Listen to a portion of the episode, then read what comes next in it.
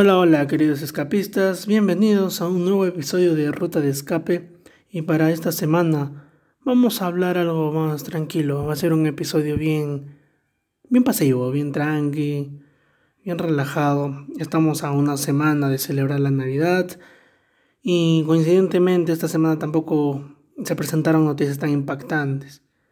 Pero igual vamos a ir eh, narrando lo que fue esta semana, algo tranquila, algo sosa se podría decir y hablemos, ¿no? Hablemos de lo que dijo el señor Sagasti, el presidente de la República, que lamentablemente en lo personal dejó mucho que desear en su primera conferencia de prensa.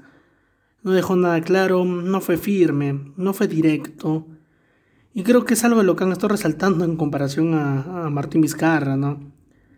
Pero bueno, em, entre sus anuncios más grandes tenemos de que tanto el día 24, 25 de diciembre y 31 y 1 de enero eh, se van a restringir lo que es el transporte privado para poder este, movilizarnos por las calles y así poder evitar el contagio que, está subiendo.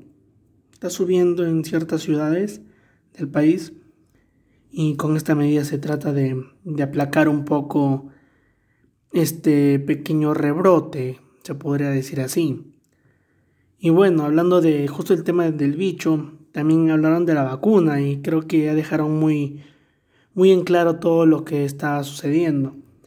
Eh, lamentablemente, ya han dicho que la vacuna no, no va a llegar.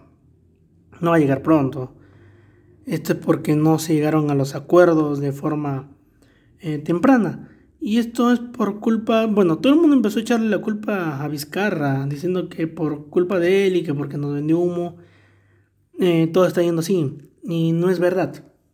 El asunto es que hay dos documentos donde sale justo el nombre de, de Martín Vizcarra y el nombre de Merino, pero es un documento firmado por ellos dirigido al señor presidente del Congreso, en ese entonces el susodicho señor Merino de Lama. El detalle es que justo ese documento fue enviado cerca a la época donde querían vacarlo, bueno, donde lograron consumar su vacancia.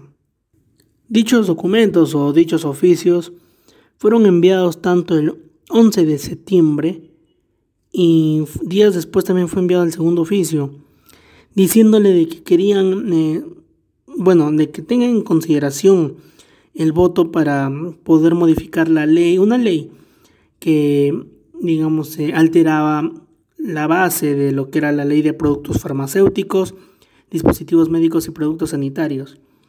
Todo esto lo querían hacer con el fin de poder acelerar la adquisición de la vacuna.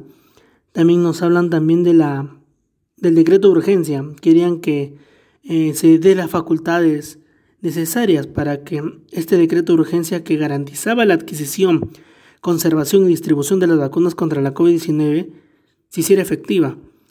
es el señor Merino de Lama las ignoró. Prefirió dedicarse a apoyar el golpe de Estado que lo orquestó y ahora por culpa de él estamos sin vacunas, quién sabe, quizás hasta fines del próximo año. Así que por culpa de estos golpistas, estos pseudo padres de la patria, tenemos que seguir cuidándonos. Ya han visto ya el rebrote que se está suscitando en diversas partes de la ciudad, del país mejor dicho, y solo nos queda, como les digo, lo necesario, mascarilla, alcohol, distancia, lavado de manos. Cumpliendo todo eso podemos vivir tranquilos y tratar de llevar un estilo de vida casi normal porque creo que todos nos hemos acostumbrado ya a estar saliendo con la mascarilla.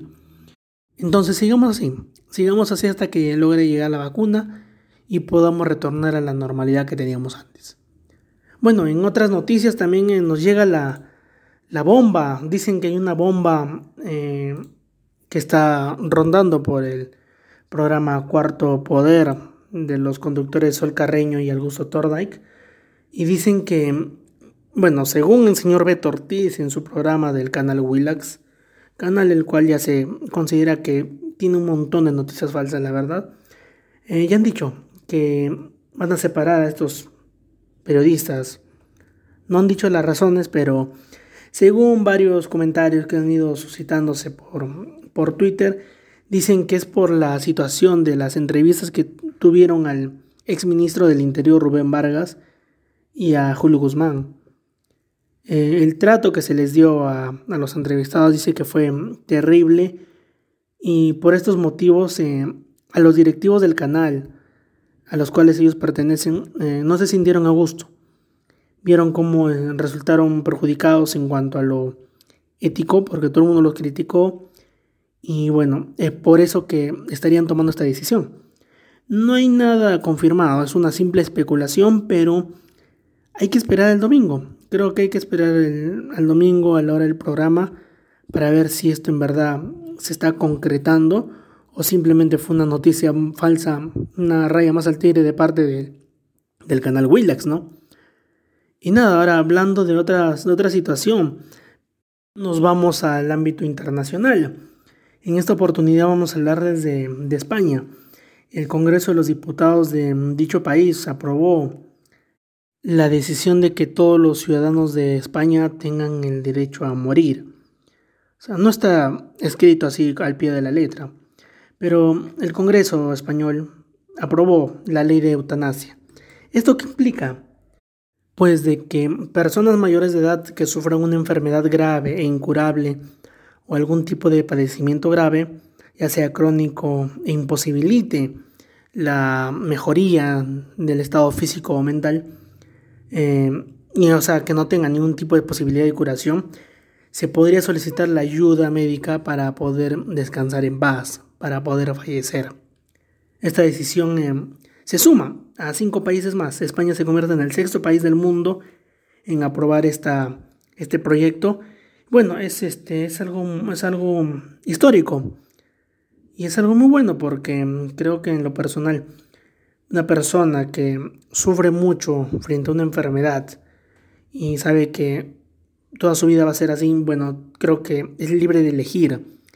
Es libre de elegir qué hacer con su vida y si es por el bienestar de que él pueda sentirse mejor y pueda descansar, pues este proyecto ratifica o apoya la decisión del paciente. Así que bueno, no tenemos creo más noticias. Como les digo, esta semana ha estado demasiado tranquila. Les hablaría, les hablaría mucho del Congreso de la República, pero como les digo, falta una semana para Navidad. No hay que hacer hígado, no hay que renegar. Así que por el día de hoy, esto es todo por Ruta de Escape. Ah, pero antes quiero recomendarles. Eh, no recomiendo ninguna serie ni nada, pero eh, voy a recomendarles esta serie documental que se llama Rompan Todo, que habla de la historia del rock, del rock en Latinoamérica. Y en serio, eh, es muy bonita, es muy genial.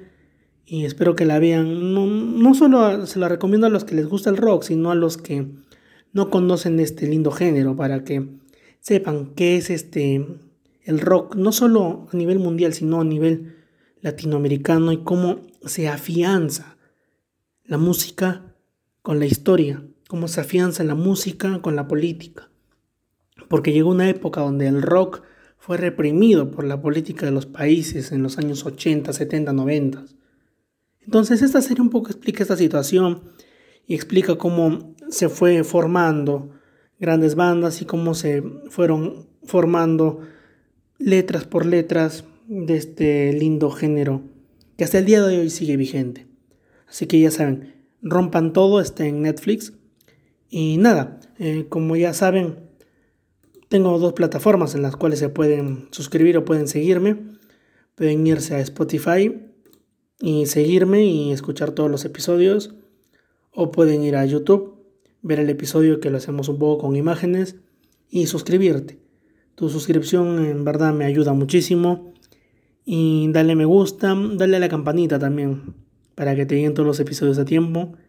Y comparte, comparte todo el material que hago semana a semana ya sea con tus amigos, ya sea con tus familiares, con tus colegas, con quien tú quieras. La cosa es este, que todos nos podamos informar de manera más clara, más directa y poder saber lo que está pasando no solo en el país, sino también alrededor del mundo, ¿no?